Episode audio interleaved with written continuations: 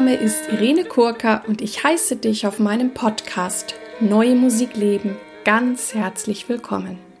Ich habe klassischen Gesang studiert und ich singe sehr gern viel zeitgenössische Musik. Und wenn du mich gerne live erleben möchtest, schau bitte auf meine Webseite www.irenekurka.de. Und wenn du schon im Voraus wissen möchtest, welche Folgen im kommenden Monat erscheinen, darf ich dich herzlich einladen, mein Newsletter zu abonnieren. Dies kannst du tun über den Button auf meiner Startseite und dann wirst du über alle Podcast-Folgen und auch meine sonstigen Tätigkeiten informiert. In diesem Podcast geht es um Themen rund um die neue Musik. Ich teile mit dir Hintergründe, Insiderwissen und bringe dir die Menschen aus der neuen Musikwelt näher. An dieser Stelle möchte ich gern erwähnen, dass ich seit April 2019 offizielle Kooperationspartnerin der NMZ, der neuen Musikzeitung bin. Und in dieser Folge heute kooperiere ich mit der INM Initiative Neue Musik Berlin. Bereits zum zweiten Mal. Ich bin der neuen Musikszene in Berlin sehr verbunden und deswegen freue ich mich, mit Ihnen zusammenzuarbeiten. Die NM macht schon seit einigen Jahren den Monat der zeitgenössischen Musik, wo sie wirklich ganz, ganz spannende und viele Projekte, Konzerte, Symposien zusammenträgt. Ihr könnt das natürlich auf deren Webseite finden und auch das Magazin bestellen. Ich werde den Link, der ein bisschen ja komplizierter ist, einfach in die Shownotes für euch packen und dann könnt ihr euch das anschauen und euch dort gerne gerne anmelden. In dem heutigen Interview habe ich die Komponistin und Pianistin Andrea Neumann. Und Andrea Neumann wird auch im Rahmen dieses Monats für zeitgenössische Musik auftreten nämlich am 14.09.2019 um 20 Uhr im Akut macht neu, das ist in der Veteranenstraße 21 in Berlin. Und dieser Abend ist betitelt mit dem ja, Titel Party des Monats der zeitgenössischen Musik. Dort gibt es noch Organ Arch, O-Ton und eben New. Und New ist das neue Trio, das neue Ensemble von Andrea Neumann, Sabine Erkelenz und Ute Wassermann. Zu diesem Konzert lade ich euch ganz herzlich ein.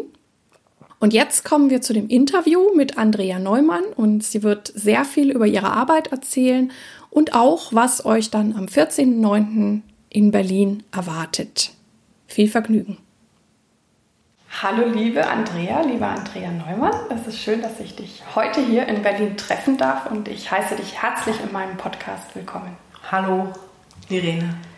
Als erstes möchte ich von dir wissen, wie bist du zur neuen Musik gekommen oder improvisierten Musik? Mhm. Also ich habe ja in Berlin Klavier studiert. Ende der 80er habe ich angefangen bis 93. Und das war, mein Studium war sozusagen der klassischen Musik gewidmet, der Interpretation von klassischen Stücken auf dem Klavier. Und ähm, am Ende des Studiums begann es, dass ich mich dafür interessiert habe, was man eigentlich noch so machen kann. Also wenn man nicht Noten spielt. Das begann so ganz, äh, ganz kleinen Schritten. Ich habe mich zwischendurch ein bisschen für Jazz interessiert, weil man da ja auch ähm, jetzt nicht jede Note vorgegeben bekommt, aber relativ schnell ähm, kam ich dann sozusagen auf das freie Spielen. Und es begann eigentlich in einem Methodikunterricht, wo die Methodiklehrerin einfach mal gesagt hat, spielt was ihr wollt, hört dem Klang zu.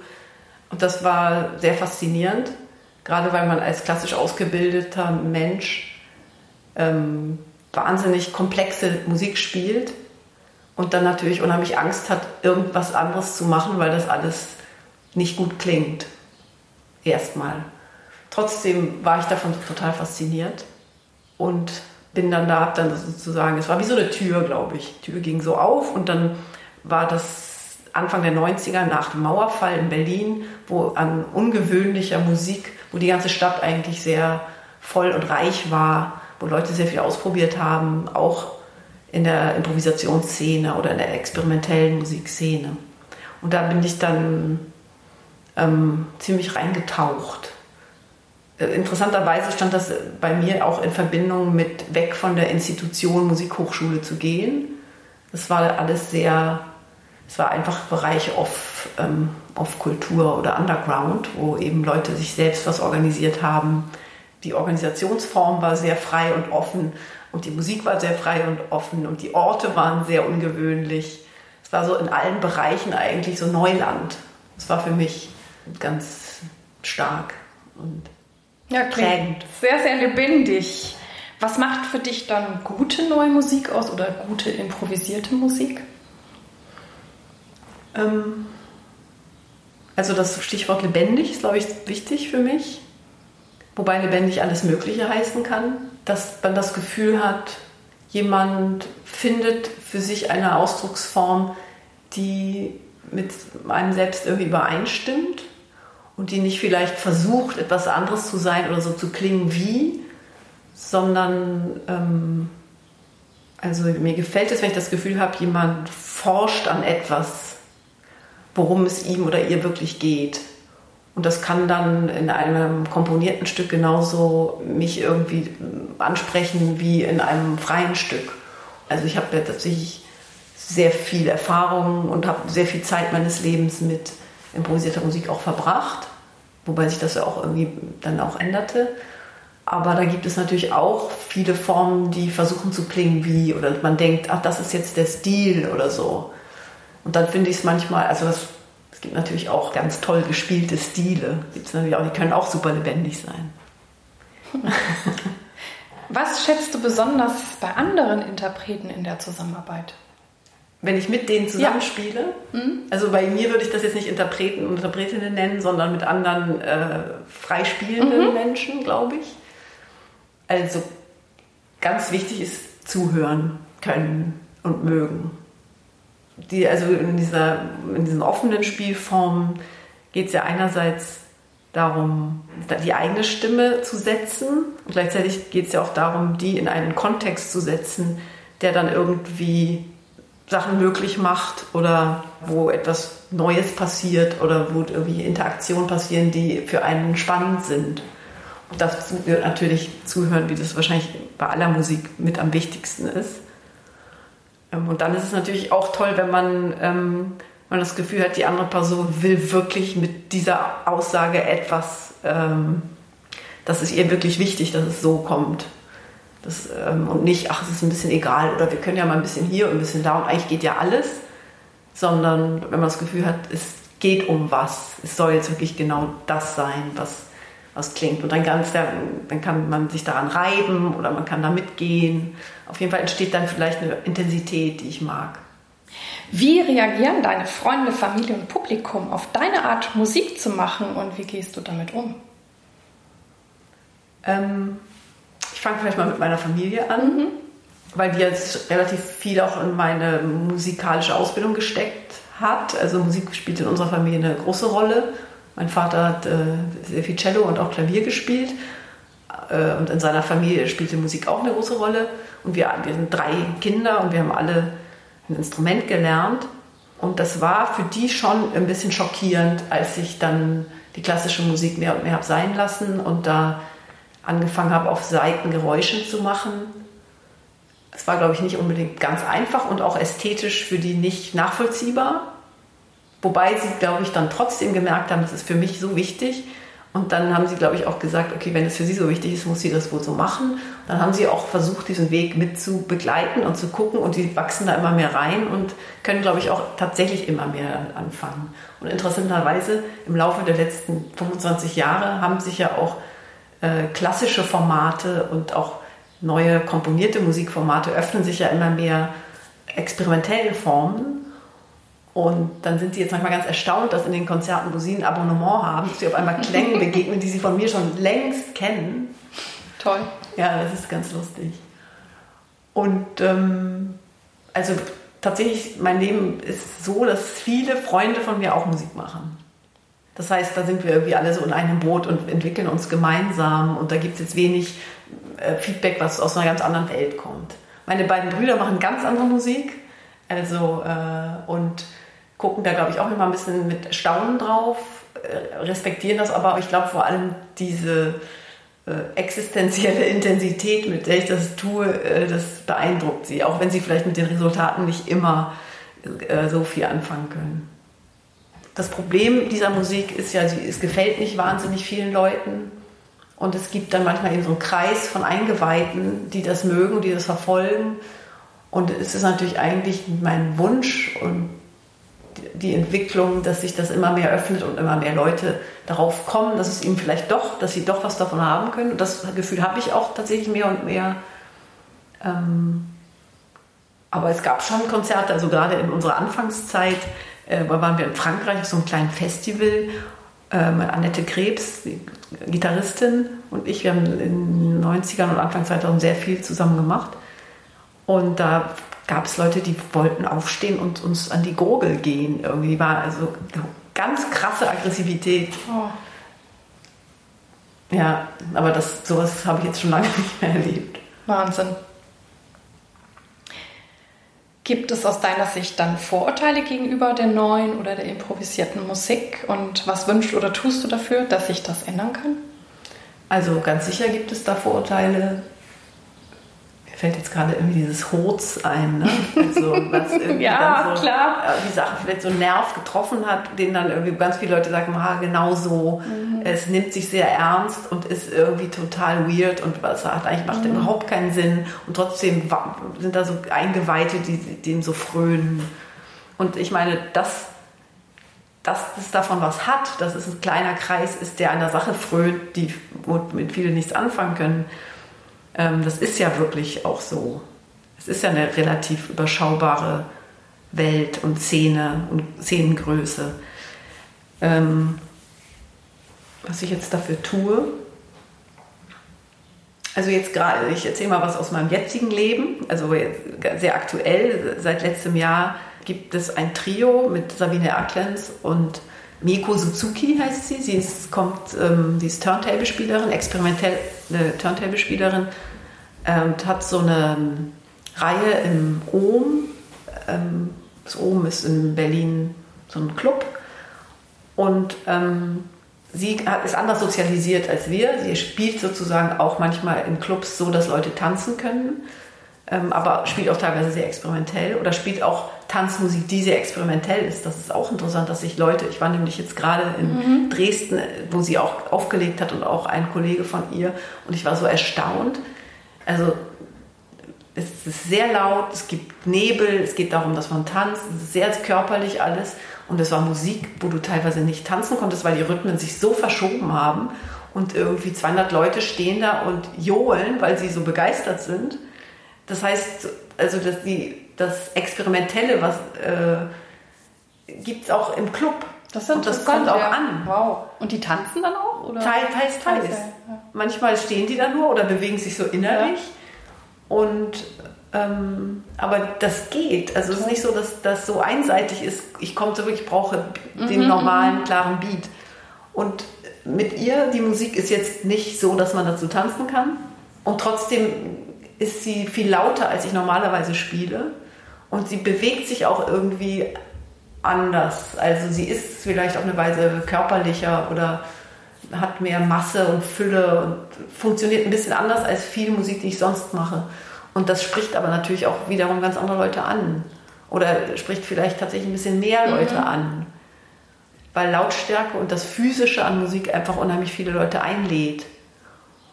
Und das andere, was ich ja sehr, sehr viel auch gemacht habe und mache, dass es nämlich nicht laut sein muss, beziehungsweise eine große dynamische Bandbreite haben kann, aber die Menschen eher einlädt, zu der Musik zu gehen mit ihren Ohren, anstatt dass sie umhüllt werden mhm. vom Klang. Ähm, ja, das, da sind weniger Leute ähm, genießen das. Ich finde aber beides jetzt sehr spannend mhm. gerade. Das kann ich gut verstehen, ja. Jetzt bist du ja Komponistin, Pianistin und ja, Improvisationskünstlerin. Ähm, Du hast ja schon im Vorgespräch ein bisschen was erzählt, das möchte ich meinen Hörern auch nicht vorenthalten. Du bist ja, sage ich mal, keine normale Pianistin und hast ja auch noch ein spezielles Instrument entwickelt. Mhm. Vielleicht kannst du uns dazu was erzählen. Mhm. Ja, das ist, äh, ich nenne das Innenklavier. Es ist tatsächlich ein eigenes Instrument, was sich aus dem Klavier heraus entwickelt hat oder was ich daraus entwickelt habe. Und zwar anknüpfend an an den Anfang des Gesprächs, ähm, als ich anfing zu improvisieren, merkte ich halt, dass das Spiel auf den Tasten, dass für jede Taste, die ich anschlage, immer das Gefühl von irgendwelchen äh, Stücken, die ich schon kenne, hat. Also mhm. ich hatte das Gefühl, das Terrain ist belegt. Ich kann hier spielen, was ich will. Ähm, es kommt mir immer was, was da schon, was, der, was ich mit dem Klang verbinde. Also habe ich immer mehr angefangen, in den Seiten zu spielen und habe da angefangen, Klänge zu zu, nach Klängen zu forschen, die ich spannend fand oder die für mich neu klangen. Und habe dann irgendwann gemerkt, äh, ich spiele gar keine Tasten mehr, ich brauche die vielleicht gar nicht mehr. Und das kam dann zusammen mit, mit der Szene in Berlin, wo es natürlich viele Orte gab, wo kein Klavier oder ein Flügel stand. Oder wenn da einer stand, durfte man nicht so viele mhm. Seiten machen. Und dann habe ich auf einmal gedacht, okay, dann hole ich doch den Rahmen da raus. Dann brauche ich brauche den Rest ja nicht. Und dann hatten wir eine Klavierfirma, einen einen, so einen Flügel, so einen Klavierrahmen äh, gegeben, der, den sie nicht mehr gebrauchen konnten. Und dann auf dem habe ich, ich habe dann ein paar Jahre auf diesem schweren gusseisernen Rahmen gespielt. Das ist sehr natürlich ähm, sehr, sehr aufwendig, weil es so schwer ist, man kaum bewegen kann. Mhm. Und dann hat mir ein Klavierstimmer und Bauer Bernd Bittmann dieses neue, leichtere Instrument gebaut aus ähm, Alurahmen mhm. und Cembalo wirbeln, also alles möglichst um Gewicht zu sparen, auch kleiner und schmaler und weniger Seiten als im Klavier. Und mit dem reist du jetzt? Mit dem spiele ich seit 2000. Toll. Ja. Du hast mir verraten, das wiegt so 20 Kilo ja, jetzt. Ne? Das genau. ist immer noch eine Menge, ja. durch die Gegend zu reisen. Ja. Wahnsinn. Und das Instrument hat sich dann aber, äh, da es sehr leise ist von alleine, habe ich dann angefangen, das zu verstärken. Mhm. Dazu brauchte ich dann Mischpult, weil ich Vorverstärkung brauchte. Und so hat sich das, das Mischpult ist jetzt eigentlich Teil meines Instrumentariums und damit erzeuge ich auch elektronische Klänge durch Feedbacks und die interagieren dann aber auch wieder mit den mhm. akustischen Seitenklängen und so habe ich irgendwie so ein hybrides, vielfältiges Feld damit zwischen Akustik, Elektroakustik, Elektronik. Toll. Und wie ist so die Balance bei dir zwischen Komponieren und Improvisieren oder wenn, wenn du Stücke machst, wie sind so die Anteile, wie sind die verteilt? Also jetzt gerade zum Beispiel äh, wurde ich vom Ensemble Mosaik eingeladen. Für, also sie haben da so ein, so ein Format Up to Three, wo sie auch selber experimentieren. Zeigt auch wieder, dass sozusagen auch mhm. ein Ensemble, was natürlich sehr bekannt ist, auch für das Interpretieren ja, von Musik, auch selber ähm, anfängt oder nicht anfängt, machen die schon lange, ähm, selbst sozusagen als Composer-Performer auch irgendwie tätig zu werden. Und da also ich arbeite sehr gerne mit Materialien von den Musikerinnen. Also sozusagen, ich beginne nicht blank und sage, ich habe hier einen Sound, ich möchte, dass ihr den Sound macht, sondern wir gucken uns gemeinsam an, was haben die eigentlich für ein Verhältnis zu dem Instrument, wie, was gehört eigentlich alles dazu an Bewegung, um ein Instrument zu spielen. Also das Auspacken aus dem Case, das Stimmen, das Anlegen von, von, ähm, von dem Stachel beim Cello oder von der äh, Bratschenstütze und so weiter. Und wie, und das war ganz toll, wir haben da ein bisschen ähm, uns das angeguckt, wie automatisiert ist das? Wie von alleine, wie im Schlaf, tausendmal gemacht. Und dann aber haben wir das sozusagen mal ohne das Instrument gemacht, nur so in der Luft. Und da war es dann auf einmal hoch. Ich mache das doch so oft. Wie geht das denn jetzt nochmal? Wo habe ich da meine Hand und wo ist die? Das finde ich irgendwie mich faszinierend, auf jeden Fall Bewegungen von Musikerinnen sehr. Und ich habe schon jetzt relativ viele Stücke gemacht, die sich auch damit befassen. Ähm, genau, das wird jetzt aber auch so verschränkt mit Klängen von denen. Und da haben sie auch halt aus ihrem Repertoire, ähm, haben wir Klänge aufgenommen und, und dann besteht eigentlich vielleicht meine Arbeit daraus, Verhältnisse vielleicht oder auch ja, Relationen zwischen den Klängen, aber auch zwischen den Klängen und den Bewegungen. und da vielleicht dann auf, dann habe ich sozusagen so einen ganz bestimmten Blickwinkel, der dann das, der dann auch die Klanggestaltung prägt dessen, was da rauskommt. Mhm. Ich habe ja auch verschiedene Gruppen und Ensembles im, also Kooperationen zwischen Composer-Performern.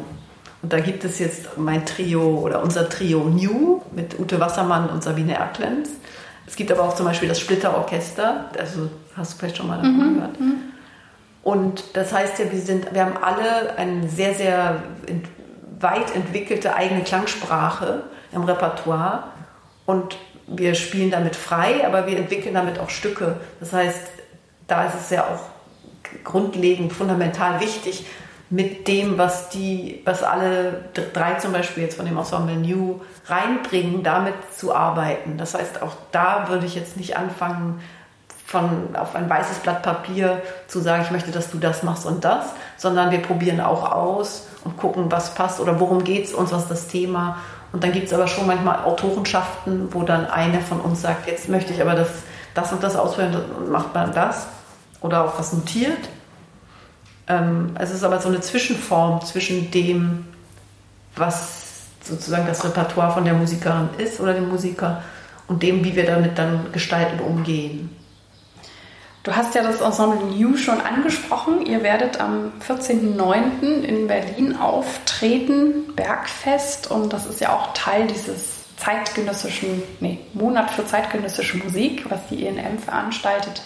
Vielleicht magst du ein bisschen erzählen, was ihr da an diesem Tag vorhabt, wo das stattfindet. Und dann lade ich meine Hörer natürlich ein, da auch hinzugehen. Mhm. Mhm.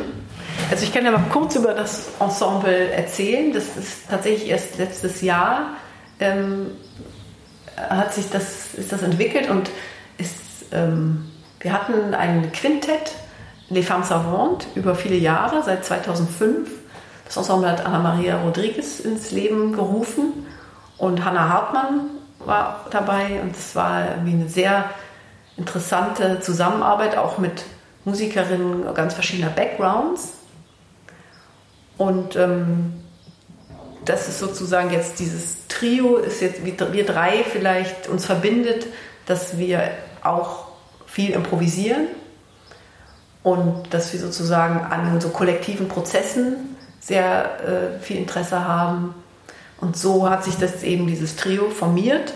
Und wir haben Anfang des Jahres beim Eklat drei Abende gestalten können und da ging es uns in unserem Trio-Stück um so Vernetzungen, vielleicht auch Abhängigkeiten untereinander, die mal so richtig formal auch sichtbar zu machen.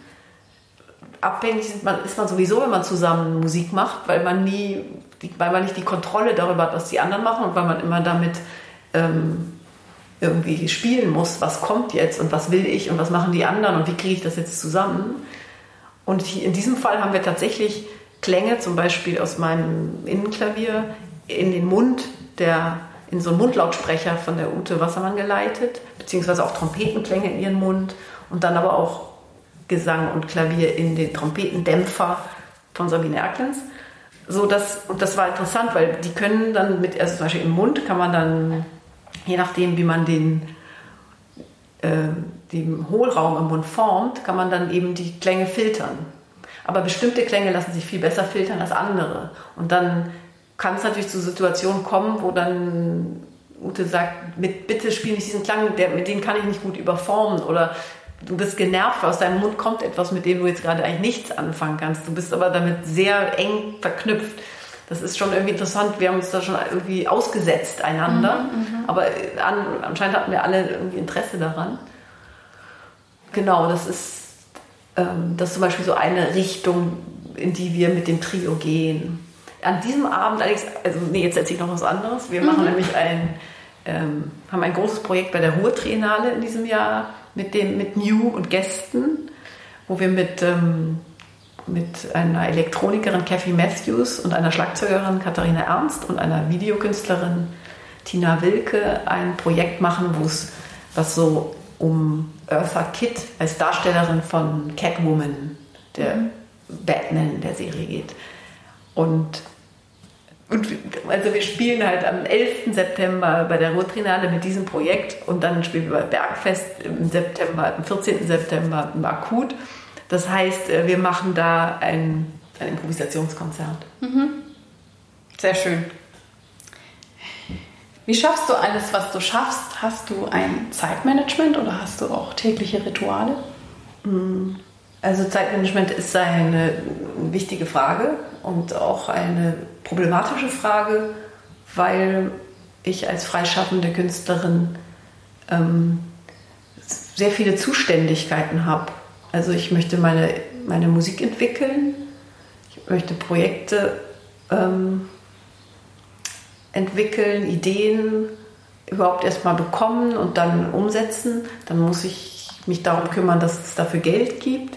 Dann muss ich damit mit Anfragen überlegen, wie gehe ich mit denen um, finde ich die spannend, wie ist, ist es genug, reichlich genug bezahlt oder ist es wichtig für mich und deswegen ist es auch interessant, wenn es nicht bezahlt ist. Ähm, das Leben besteht irgendwie so aus, äh, man ist sogar in ganz unterschiedlichen Bereichen, aber sehr ähm, intensiv angesprochen und manchmal finde ich, wenn man morgens anfängt, E-Mails zu beantworten, kann man es den ganzen Tag über machen kann dann überhaupt keine Musik auf einmal.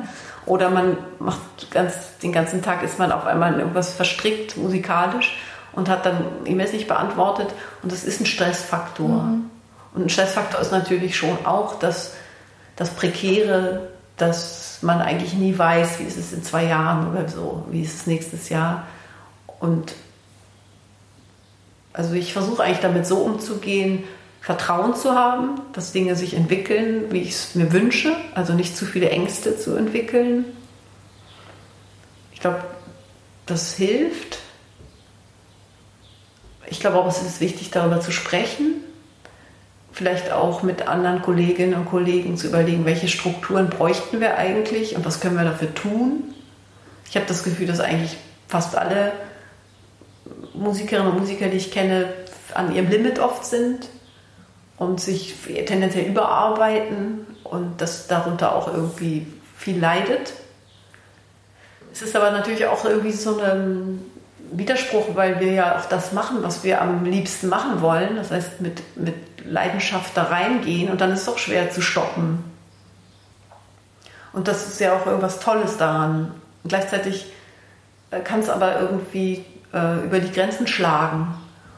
Und dann finde ich, glaube ich, auch das Menschliche, ähm, tatsächlich das Menschliche auch immer leidet, wenn man zu stark denkt, was will ich jetzt und jetzt kommt das und jetzt will ich das. Und auf einmal wird das so am allerwichtigsten, auch von allem. Und ähm, dann äh, kann sich was anderes nicht entwickeln, was vielleicht fürs Leben auch sehr wichtig ist. Gerade wenn man jetzt, ich habe jetzt keine Kinder und dann habe ich sozusagen eigentlich ja noch sogar noch mehr Zeit.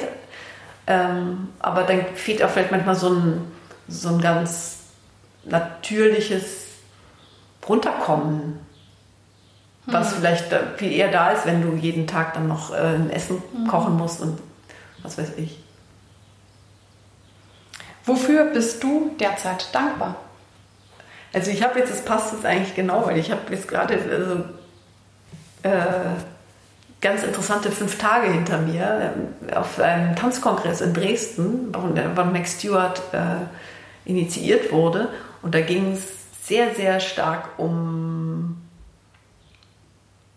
auf eine Weise so bei sich selber ankommen, den eigenen Körper irgendwie wahrzunehmen und so sehr basic ähm, kann es irgendwie auch so Selbsterfahrung nennen oder mhm. so. Aber auch vielleicht gepaart mit irgendwie so einer Spiritualität. Vielleicht auch so mit diesen Fragen, was ist, inwieweit verbindet sich das Individuum und das Kollektiv oder was gibt es da für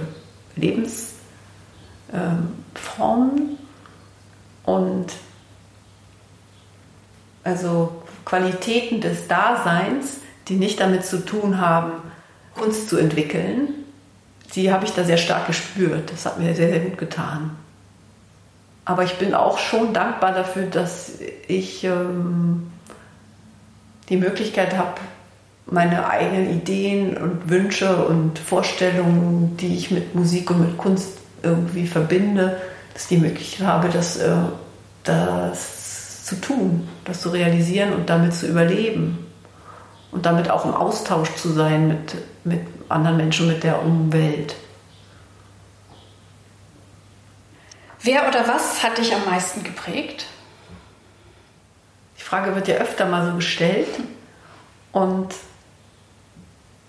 tatsächlich glaube ich, also gehöre ich jetzt nicht zu den Leuten, die so ganz starke Idole hatten. Ich habe tatsächlich das Gefühl, dass, ähm, dass, das, dass der Austausch mit den Menschen, mit denen ich auch arbeite, und dann manchmal aber auch die Reibung oder das, die Kritik oder dann auch wieder die Gegenkritik und das, äh, dass das mich unheimlich stark prägt. Und dazu kann sogar gehören, ähm, dass die Verbindungen mit Freundinnen und Freunden oder auch mit Kolleginnen und Kollegen so stark werden, dass man das Gefühl hat, ob ich jetzt diesen Antrag bekomme oder nicht, ist eigentlich nicht so wichtig, weil wir haben uns ja. Mhm. Gleichzeitig kann ich jetzt auch nicht verschweigen, dass irgendwie John Cage Philosophie äh, und dieser, dieser Paradigm-Shift, der zumindest durch ihn, da gab es bestimmt viele andere, irgendwie ähm, in die Musik gekommen ist, einen ganz starken Einfluss für mich hat. Mhm. Also für mich wichtig, dass ich alles, was ich höre, als Musik wahrnehmen kann und die Art von Hören, Öffnen, Wahrnehmung öffnen. Ähm, das ist schon sehr grundlegend für mich gewesen. Was bedeutet es für dich, sich treu und authentisch zu sein in dem Musikbusiness und wie gelingt dir das? Auch eine sehr gute Frage. Also das ist für mich so ein Navigieren. Das ist, ich habe da glaube ich keine, kein Rezept und ich glaube auch, dass das immer so schwankt. Also mir fällt es persönlich schwer, das, was ich darunter verstehe, sich zu verkaufen, also zu erzählen, anderen Leuten zu erzählen, was man macht, um ihnen zu sagen, dass das sehr spannend ist und dass sie das vielleicht einladen können. Ähm, manchmal denke ich, ich versuche das jetzt mal mehr und dann denke ich wieder, ich muss es gar nicht, es geht auch anders. Ähm, also das sagen wir mal so nach einem Konzert beim Wein, so sich netzwerken. Also das kann wahnsinnig einfach sein, weil die Leute einfach nett sind und weil es sich dann auch gar nicht mehr anfühlt wie Netzwerken. Mhm. Aber es kann auch sich sehr schwierig anfühlen, weil du das Gefühl hast, du musst da irgendwie so drücken und jetzt dahin zu der Person, das ist wichtig. Ähm, aber das finde ich zum Beispiel auch toll, da sind wir auch im Austausch mit Kolleginnen und eine macht es mir so, andere so ein bisschen so und dann und diese ganzen Schattierungen und jeder Mensch ist ein bisschen anders mhm. und man muss auch gucken, was macht einen Spaß, was geht, was kann man auch machen, obwohl es keinen Spaß macht. Es ist so ein Taktieren oder so ein Verhandeln. Und, natürlich leben wir als Freischaffende, zumindest jetzt hier in, in Berlin, sehr viel auch von Anträgen und von Subventionen. Und das bedeutet, also diese ganze Arbeit mit Anträgen ist, finde ich, also es ist ein riesigen Luxus, weil es gibt viele, viele andere Länder, in denen das gar nicht geht. Und gleichzeitig prägt es auch die Kunst auf eine Weise, wo ich mir nicht sicher bin, ob es der so gut tut. Weil es gibt da bestimmte Diskurse, die kommen gut an und das, das wird uns, das macht was mit uns. Mhm. Das heißt, wir sind nicht so frei. Und, und dann die Konkurrenz und dann das Missgunst zwischen denen, die einen kriegen was, die anderen nicht. Man muss fähig sein, mit Sprache gut umzugehen, um einen Antrag überhaupt durchzusetzen. Mhm. Was hat das eigentlich mit Musik, ja, Musiker sein zu tun? Äh, das ist vielleicht gerade deswegen hat man vielleicht Musik gewählt, weil Sprache für einen nicht das richtige Medium war. Jetzt muss man aber auf einmal gut denken können und gut sich ausdrücken können und gut bestimmte Themen miteinander in Verbindung setzen, um seine Kunst zu machen. Das ist, also es hat alles so, ist so schon problematisch, aber auch komplex, weil man kann, es auch Quatsch, sich zu beklagen, dass es diese Gelder gibt und dass die auf eine Weise verteilt werden müssen mit, mit Juries und so. Also es ist, finde ich, kompliziert. Hm. Was bedeutet für dich Erfolg? Ich habe was ganz Tolles gelesen, mhm.